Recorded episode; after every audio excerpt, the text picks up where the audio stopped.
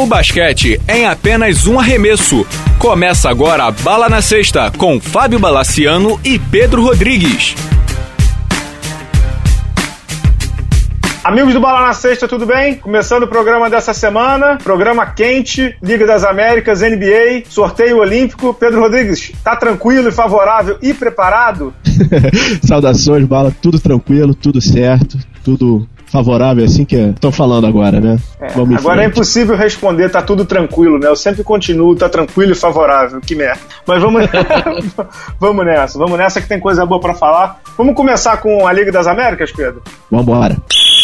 Em Barquisimeto, na Venezuela, aconteceu o Final Four da Liga das Américas. Semifinais na sexta-feira, no dia 11, Flamengo e Bauru, Mogi e Guarujá. Flamengo e Bauru protagonizaram um dos jogos mais inacreditáveis dos últimos tempos. O Flamengo vencia por 17 pontos um time de Bauru que já estava desfalcado de Rafael Hetzheimer e Paulinho. E Bauru sabe-se lá como, tirando força, sabe-se lá de onde virou o jogo. Fez 83 a 81, se classificou para a final, mas perdeu nos últimos minutos o Alex com cinco faltas e o Ricardo Fischer por lesão no joelho. A gente ainda aguarda um parecer oficial de Bauru, mas pelo que se tem de notícias off the records, não, não são coisas boas não que, que estão por vir. Vamos aguardar. E na outra semifinal, Mogi jogou bem, jogou bem, mas no final caiu para o Guarujá com a sua dupla Taylor e Damian Wilkins fazendo estragos, fazendo 70% dos pontos contra Mogi. Mogi falhou na defesa e não conseguiu avançar. Pedro, quer falar um pouquinho das semifinais aí? Para mim, o grande momento, digamos assim, da semifinal é óbvio que Bauru tem mérito, é óbvio que Bauru jogou uma barbaridade, é óbvio que Bauru lutou até o fim, mas o Flamengo não pode perder um jogo daquele jeito. Concorda comigo?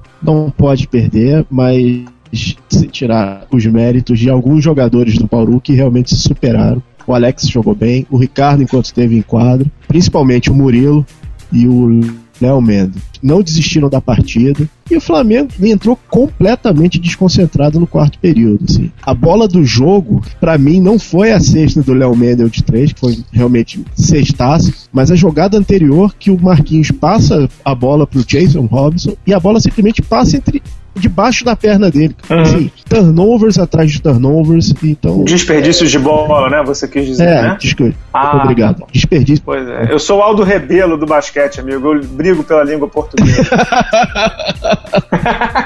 tá bom. Fique com o seu Saci Pererê.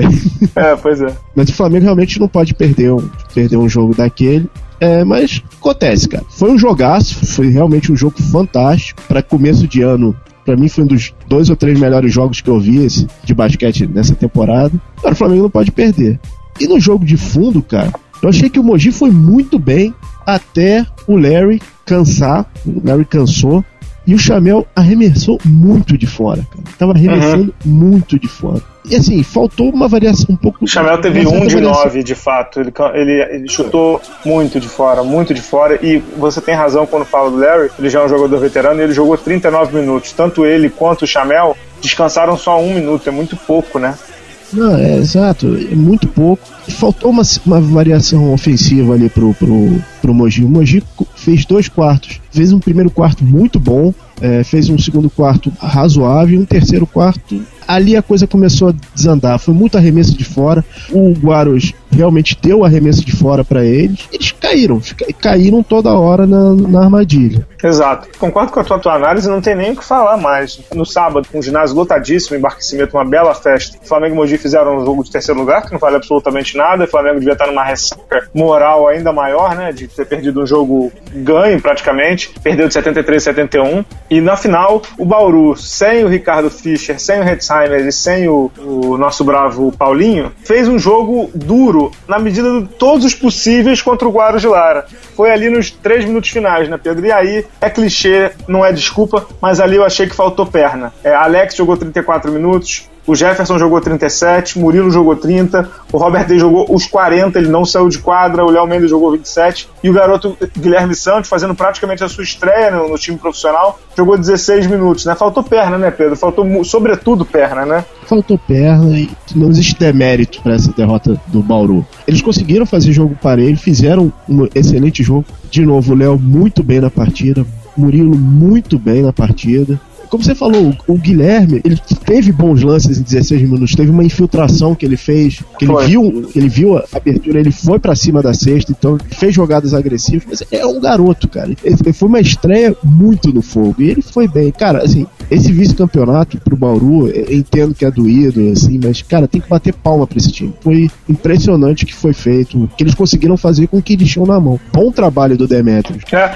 o que eu acho é que, assim, Bauru construiu o jogo muito bem, né, Pedro? Bauru, assim, travou a velocidade para não se cansar muito, evitou as faltas, porque de fato estava jogando com seis no máximo ali com o Guilherme, né? Então, eles não podiam fazer muita falta. Tentaram ao máximo de seguro, forçando o lance livre e tal. É que no final realmente faltou perna, e não só perna como corpos, digamos assim, porque o, o Damian Wilkins fez post-up com o Alex os últimos cinco minutos inteiros, e o, e o Damian Wilkins é um cara de 2 metros e seis, sei lá quanto. E aí ele leva muita vantagem em cima do Alex, que tem 1,90. O Alex é um baita defensor, mas é impossível marcar um cara com 15, 16 centímetros a mais que ele. É, e não tinha muito o que fazer, porque ele não tinha quem colocar em cima do Damian Wilkins. Não era o Robert Day, porque senão o Alex ia ter que marcar alguém mais alto ainda. Infelizmente, acho que não dá pra dizer que o Mogi, Bauru perdeu para ele mesmo, porque o, o Guarus, que a gente vai falar já já, tem méritos absolutos na conquista e tudo, mas Bauru foi até onde deu, né, Pedro? Foi até foi mais do que o limite dele, né? Foi levou o jogo até os últimos três minutos aberto. É, ali, ali realmente faltou perna, né? Faltou perna, agora a gente tem que dar o um mérito para um cara chamado Nestor Che Garcia, que vai ganhar uma placa, uma estátua, um qualquer coisa na Venezuela. Vou te dar o currículo dele, Pedro Rodrigues, e fico muito honrado porque eu recebi um retweet de ninguém menos que Cal Herrera por causa disso. Cal Herrera, você sabe quem é, né? Que jogava no Houston, primeiro campeão da NBA latino-americano. Exatamente. Recebi um retweet honrado, inclusive estou em contato com ele agora. É, passou a me seguir, estou falando com ele, uma honra muito grande. Néstor Che Garcia, campeão sul-americano com a Venezuela em 2014, campeão da Copa América com a Venezuela em 2015 e se classificando para os Jogos Olímpicos de 2016, e campeão da Liga das Américas com Guaras em 2016. Esse cara é o Simão Bolívar, né, amigo? é, cara, agora é, é, Chaves, Maduro e Che Garcia, né? É, total. Che Garcia levou o Guarujá a um título inédito. Agora tem uma coisinha que a gente vai falar da FIBA Américas daqui a pouquinho. Deixa eu te contar uma coisinha aqui, só entre nós aqui. Para você ganhar a Liga das Américas, você joga três quadrangulares, né? Primeira fase, segunda Isso. fase e o Final Four, né? Você sabe onde foram os três do Guarus? Foi em, é, em casa, né? Eles não saíram, né? Não, os três em casa. O que, que você acha? Que tal? Pois é, Bala. Isso, isso, é uma coisa que eu tava curioso, porque eles fizeram a cartilha direitinho, né? Fizeram tudo que eles tinham que fazer mesmo. É, eles montaram um time, assim. O, o time, time, é forte. É, o time é forte, o time foi montado para aquilo. O Taylor parece que foi contratado posterior à, à, Liga das Américas. É, posterior à primeira é. fase, ele só jogou a partir é. da segunda, nem na primeira ele tava. De vez de jogador local, quantos você tem ali? Dois ou três? Tem o Gretel, tem o Lugo, que já é mais experiente, tem o Colmenares, tem uma galera boa, o Urdaneta, entendeu? Mas o fato é que eles fizeram o protocolo direitinho para ganhar a Liga das Américas, ganharam, tem méritos, parabéns a eles. Mas o nome para mim dessa conquista é Néstor Che Garcia. Esse cara, realmente, vale lembrar que esse cara foi técnico do Minas, Pedro. Ficou aqui um aninho e. Uau, uau. Uhum. É, agora eu vou dar uma informação aqui em primeira mão essa questão do formato do Final Four, o formato da Liga das Américas. Está tendo uma reunião na FIBA essa semana, em Porto Rico. Tem um representante brasileiro lá, que é o Couros Monagemi, que é, faz parte do board da FIBA, inclusive, agora. E está sendo estudada a mudança do formato da Liga das Américas. Justamente para na final ter playoff, justamente para na semifinal ter playoff, para não ter esse negócio de só jogar na casa de um, então, assim, está sendo estudado. É óbvio que isso demanda investimento, investimento igual a dinheiro, mas, assim, hoje em dia, a Liga das Américas, do jeito que está, querendo ou não, e é horrível dizer isso, porque os clubes brasileiros ganharam nos últimos anos, mas o formato hoje em dia, ele é condicionado. Ele é um formato condicionado. Você tem um Final Four de um jogo só na sua casa, a vantagem é muito grande. É muito grande, entendeu? Tudo bem que tudo é custo, tudo é dinheiro, tudo é economia, porque é FIBA Américas e não é NBA. Mas não dá para ser assim mais. Acho que a gente chegou em 2016 e a gente não pode ficar tendo um título decidido por conta de fatores que não só o técnico, concorda comigo?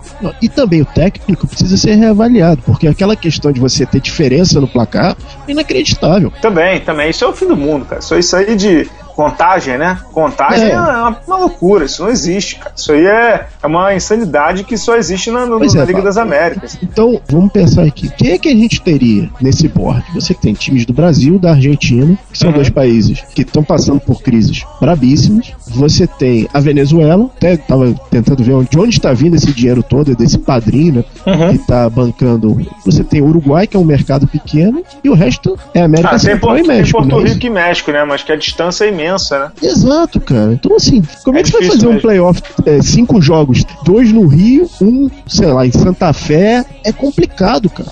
É complicado.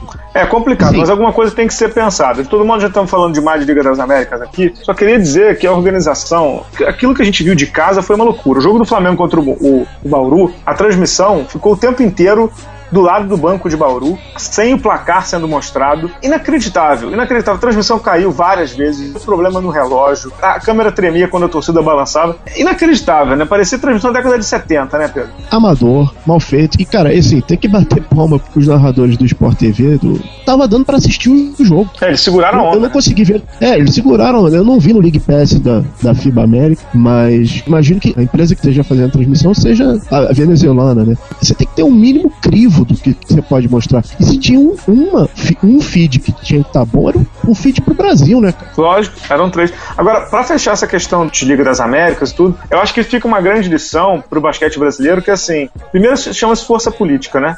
Segundo que assim, eram três clubes do Brasil, eles tinham que ter feito um esforço em conjunto para trazer para cá se não tinha ginásio no Rio, em São Paulo, não sei o quê, fizesse um esforço para levar para o Nordeste, entendeu? Que lá onde tem ginásio, tem torcida do Flamengo grande, que a galera gosta de basquete, porque, de novo, a decisão foi muito influenciada pelo fator casa, pelo fator torcida. E para o Brasil, principalmente por conta do momento da Liga Nacional, fechando com a Avianca, fechando com o Sky, essa semana ou na próxima vai ser anunciada a Caixa Econômica Federal, conforme divulgou Daniel Brito lá no UOL. Era muito importante ter mais um Mundial no Brasil, era muito importante. Me arrisco a dizer que essa Liga das Américas era mais importante do que as últimas três que foram vencidas pelo basquete brasileiro. E o Brasil perdeu essa oportunidade. Perdeu essa oportunidade não na Venezuela, mas porque deixou chegar o Final Four à Venezuela. Concorda comigo? Ah, inteiramente. Concordo inteiramente. Ano Olímpico, ano Exato. de afirmação do, da, da Liga Nacional. Concordo plenamente.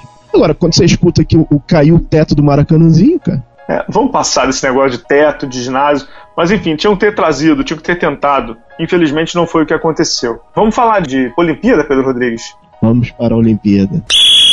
Saíram os grupos, saíram os grupos das Olimpíadas. Feminino, meio barro, meio tijolo, porque ainda tem cinco seleções do pré-olímpico mundial que vão vir.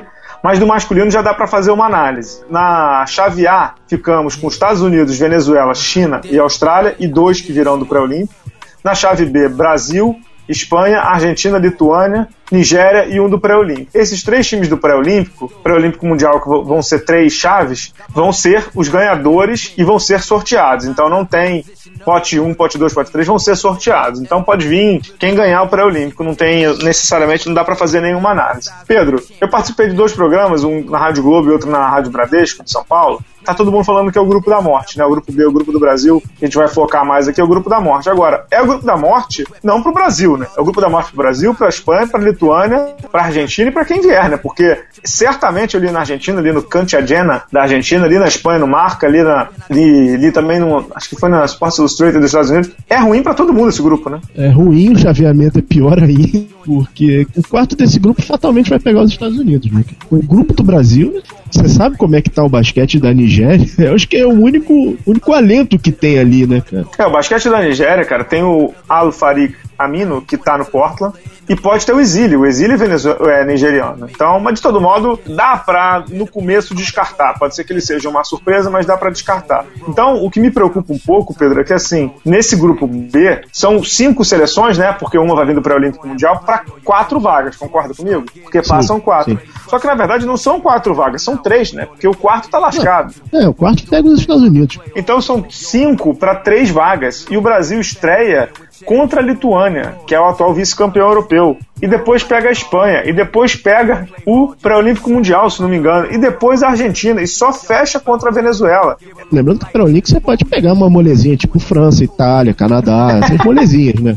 É, pois é. Cara, acho que o Brasil vai ter que fazer passo a passo. O primeiro passo é mirar na Argentina. É a última oportunidade dessa geração jogar contra a geração de ouro argentina e ganhar. E eles vêm todos, o Nobre já disse que quer vir. Vai vir todo mundo. Escola vem, obviamente que a escola vai a tudo. É, já disse que vem, é a despedida deles também. É. Agora, se, tudo que a gente está falando aqui tem o lado reverso, né? Ah, beleza, a gente vai carimbar a Argentina, eles devem estar tá pensando assim, puta, vamos ferrar os brasileiros no Brasil, né? Cara, é a última chance das, dessas duas gerações lá dos nossos NBAs mais famosos, junto com a geração de ouro da Argentina. Cara, eu sinceramente não vejo hoje o time brasileiro capaz de, por exemplo, passar pela Espanha. Não, pela Espanha eu também acho que não. Para mim, a Espanha é a grande favorita Passa. do grupo. E eu fazendo uma análise um pouco mais adiante, Pedro, como aconteceu em 2012, para você só pegar os Estados Unidos numa final, ou seja, para você ter duas chances de medalha na semifinal e caso você não ganhe a semifinal num jogo de terceiro e quarto, você tem que passar em primeiro ou terceiro. Então, vale lembrar que em 2012 a Espanha fez aquele rebolado lá para passar em terceiro. Todo mundo lembra o que, que aconteceu, né? Não preciso ficar repetindo aqui. Que foi aquele jogo que depois eles pegaram a França nas quartas de final, que o Batum ficou revoltado e deu uma varada no, no Rudy Fernandes e tudo. Mas a Espanha sabe jogar com isso. De todo modo, assim, eles são favoritos para ser o número um do grupo. Um é segundo te, ou terceiro, sendo que segundo é muito ruim. Tem muita gente falando assim, pô, é melhor pegar esses, esses bambambãs de cara. Ah, Vai ah, tá ser maluco. difícil assim lá na China, né? Pô, a, Litu a, Lituânia, é, a Lituânia eliminou a Sérvia, que tem um jogo muito parecido. Não vai ser fácil, não, cara. Sei lá.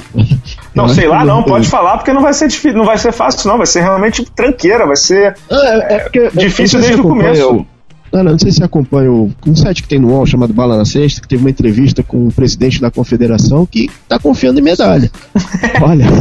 Não, eu acho que ele tem é que confiar bom, mesmo olha, é bom botar a barbinha de molho aí, cara, porque vai ser uma. Vai ser pedreira, cara. Se a Argentina vier precisando de resultado ainda por cima, cara, uhum. os caras vão vir babando, babando. É. E Pedro, sabe quem se deu bem nessa história toda? Uh, quem? Adivinha? Venezuela. Venezuela. Venezuela. Do Néstor Garcia. A Venezuela tá no grupo com os Estados Unidos, China e Austrália, mais dois que virão no pré-olímpico. É óbvio que ela é a menos cotada, mas ela tem chance de ficar entre os outros, que para ele já seria uma, uma vitória imensa, né?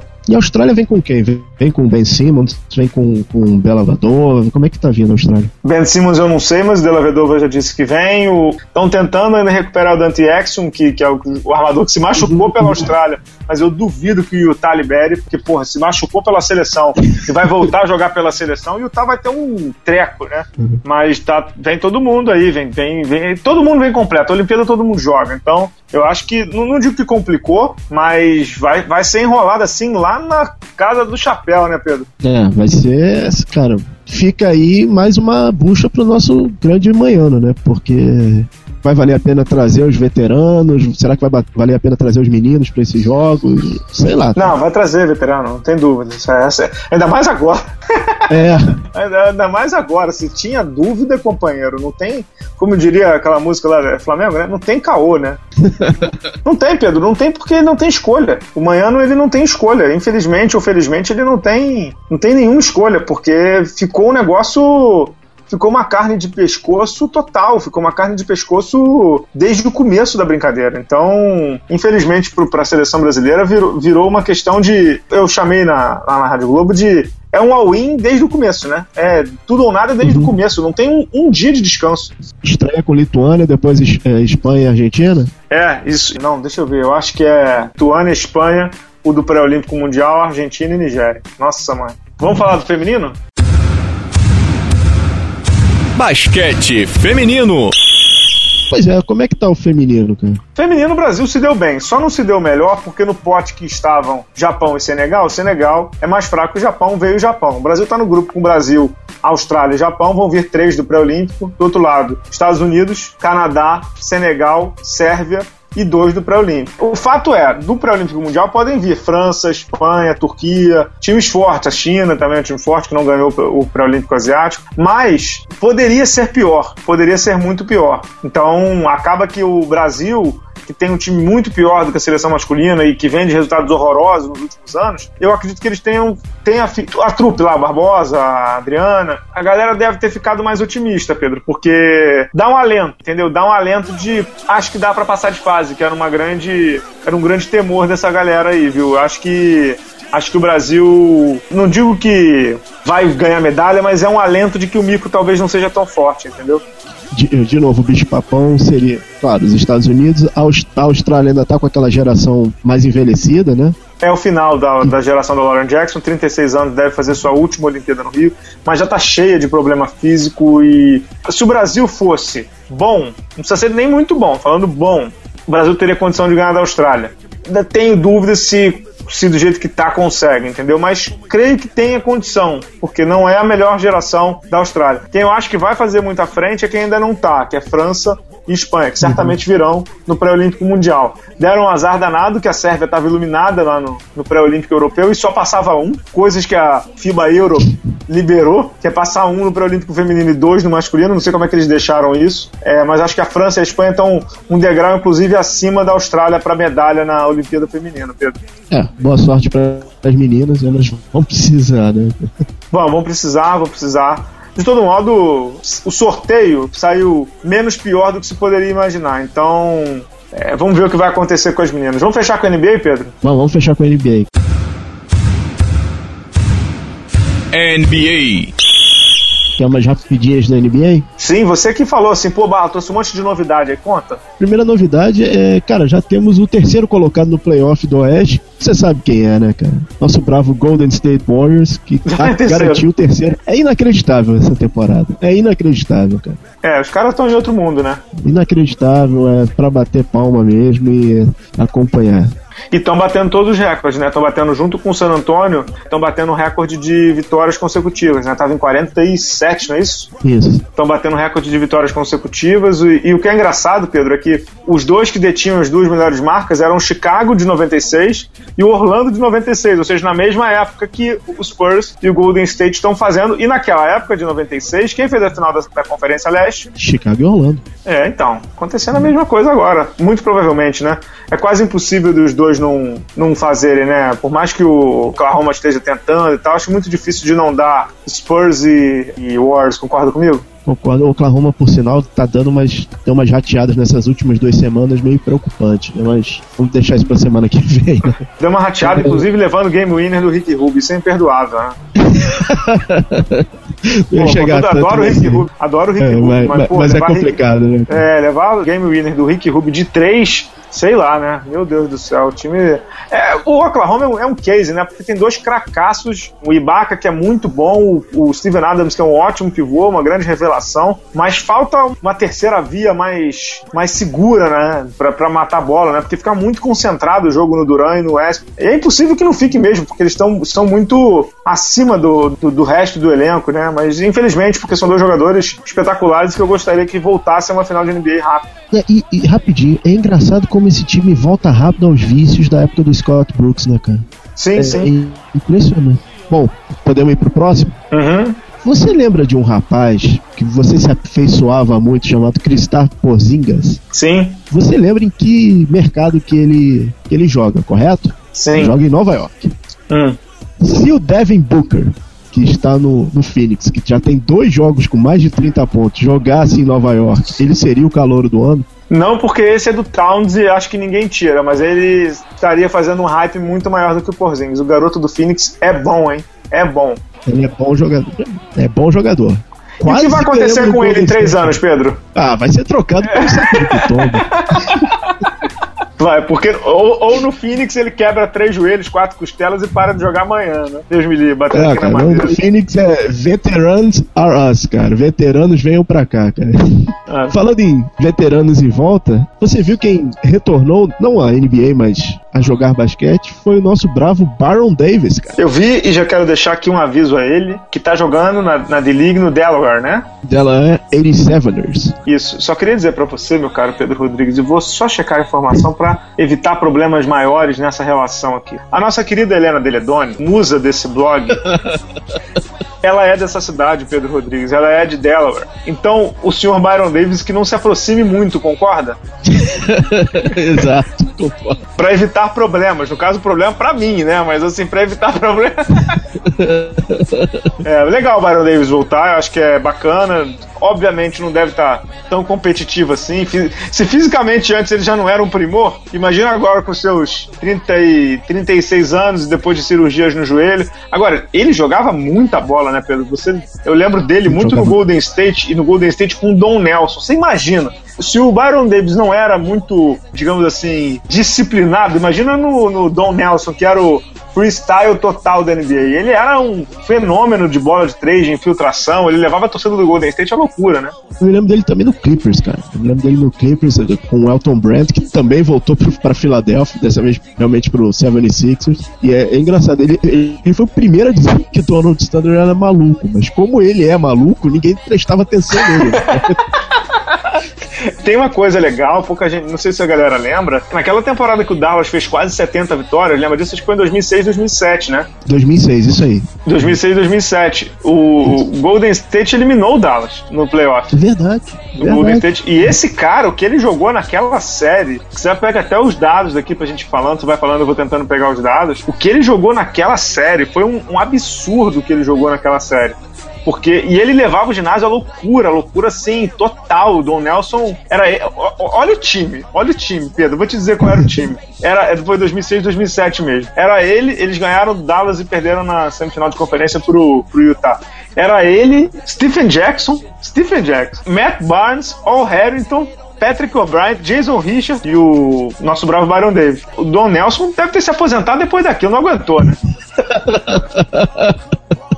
não aguentou. É, não aguentou. Aquela série contra o, o Dallas, cara, o que o Byron Davis jogou foi uma, um absurdo, realmente um absurdo. Ele teve médias, eu vou te dizer, ele teve média de 25 pontos contra o Dallas. Ele acabou com o Dallas Mavericks, que tinha a melhor campanha da NBA. Eles jogaram muita bola. O armador do Dallas na época era o Jason Terry. E o Jason Terry não aguentava, o, Pô, e nem o Devin Harris não aguentava o Davis. Pô, você tem dois corredores, o Davis e o Richardson, cara. Pô, não tinha, fazendo run and gun. Essa série foi legal, vou até rever ela, eu me lembro dela.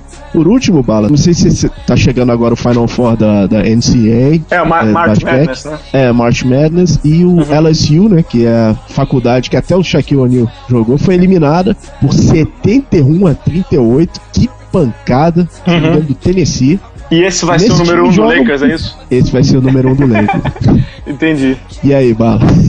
E aí o que? Não tem nada pra falar sobre isso, nada não. Mentira dessa. Fala você, o que, que você tem pra falar sobre isso? Ah, não, cara, coitado, o menino tem uma pressão absurda em cima dele, né? Que você vai botar uma pressão de ser o número 1 um pro Lakers, cara complicado, né, cara? Ele tem um ano só de, de college, tem um ah. ano só de universidade. Aliás, outro é. dia, acho que foi o Basketball Breakdown, que é um Twitter muito bom, colocou um negócio interessante. Stephen Curry, Clay Thompson, Draymond Green, os três líderes do Golden State, ficaram no mínimo dois anos no college. Faz diferença de vez em quando, né? Faz muita diferença.